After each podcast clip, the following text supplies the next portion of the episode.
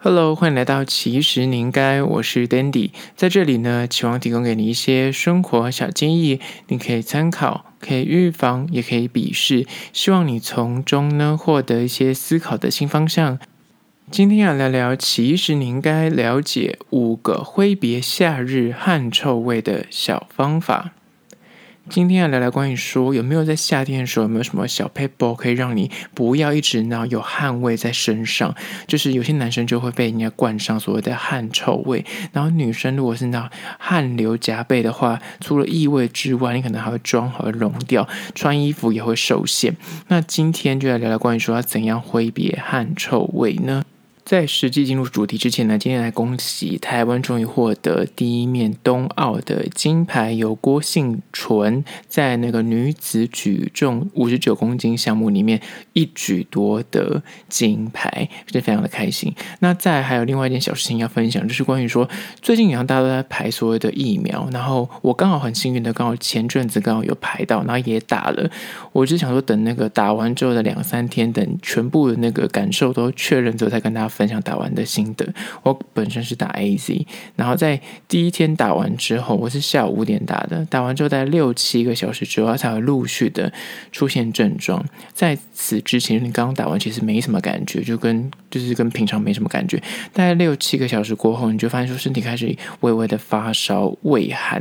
然后当然接种处会有肌肉酸痛，这样是每个人都会有。但是发烧跟所谓的畏寒，还有一些疲倦感，这个事情呢，可能听说听说。说啦，越年轻人的那个副作用会越强，然后年纪越长的人就比较不会有这个作用。然后我们这边的诊所，它是你打完之后，它会给你一个退烧药，你就可以服用。所以就是其实不用太担心。比较痛苦的大概是当天晚上跟隔天，隔天可能当天就会一样会发烧，然后就可能就吃退烧药。可能建议是大家就是如果你接种的话，嗯，隔天如果你要上班，就建议是请假会比较保险。如果你的就不确定你的那个情况会多严重。我个人的体验是，当天就接种完的当天晚上是最不舒服的，因为你就是可能会一直发烧，然后可能就会忽醒忽睡，很难入睡。就那个晚上熬过去之后，第二天我后第二天就开始会疲倦感，但是白天就没有发烧，直到第二天的晚上还有发烧一次，然后就服完那个退烧药之后就诶。安稳的入睡，然后第三天就完全恢复正常，就除了接种处有点酸痛之外，就完全没有疲倦感，也没有再发烧，就提供给大家参考。如果你想要试打 AZ 的话，就是我觉得是只有一些发烧跟疲倦感，然后隔天建议是就是请假休息，然后可能没有食欲，对，这两天可能会没有食欲，第三天就恢复正常。那当然就是房间新闻上有一些奇怪的，就是那副作用的话，就看个人体质。但建议就是如果你去试打完之后，可能还是要跟你身边的。亲朋好友稍微联系一下，就预防万一。不要一个人，如果是独居的话，可能跟你朋友说你要去接种，然后让他稍微诶，就稍微有点互动一下，不要让你就是真的失去联络，这样也是蛮可怕的。讲完今天的两件小事之后呢，要回归正题，现在聊关于说挥别汗臭味。人类呢，内建就是所谓的嗅觉疲劳跟异味适应的两个嗅觉特点，就是到。再臭的东西，你体味再臭，或者你进入一个东地方再臭，久入鲍鱼之肆，久闻不闻其臭，你知道，就是闻不到那个臭味。你自己有汗味、脚味、狐臭味，各种身体的异味，就这种无形的存在感，你自己可能闻不到，但是它会默默的影响你的人际关系、你的工作啊，或是你的交友状况，可能都会因此受阻。所以大家就要聊一下关于说要怎么消除夏日的异味。那首先就来定一下汗味的小知识。是汗味呢，其实是从水分、蛋白质、跟脂肪、盐分，还有微量的矿物质所组成。本身呢，其实那个排出来的时候，当下是没有味道的。那你就会好奇说，那那为什么还是有臭味呢？主要就是因为汗水中有所谓的蛋白质、脂肪跟细菌，它们就在交互作用之后，就会代谢出氨基酸跟脂肪酸，那那就是臭味的产生的主因。那究竟该怎么消除臭味呢？就是一，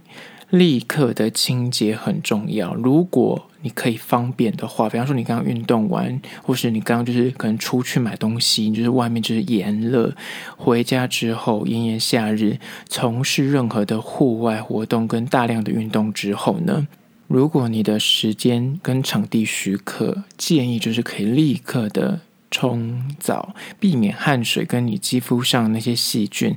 产生臭味。那如果你没有办法立刻的淋浴啊，或是冲澡的话呢，那就会建议就是可以用清水，比方说你加那个毛巾稍微擦拭，或是你就到莲蓬头你没有办法洗澡，但这样你可以就是脸部啊、手部可以稍微用冲的，或是就是真的不方便的话，就有所谓的湿纸巾，就是现在市售有很多那种专门在清洁夏日就是可以除汗的，或是稍微就是。擦你的身体的那种湿纸巾，它就可以避免汗液长期的在你肌肤上跟你的衣物表面就是作用，产生一些异味。所以第一个就关于说，你可以立刻的清洁是蛮重要的。如果你不想要让异味滋生的话，比方去运动场运动或健身房运动结束之后立刻去冲澡，那就可以避免异味滋生。现在第二点关于说要怎么避免异味滋生呢？就是流汗之后呢，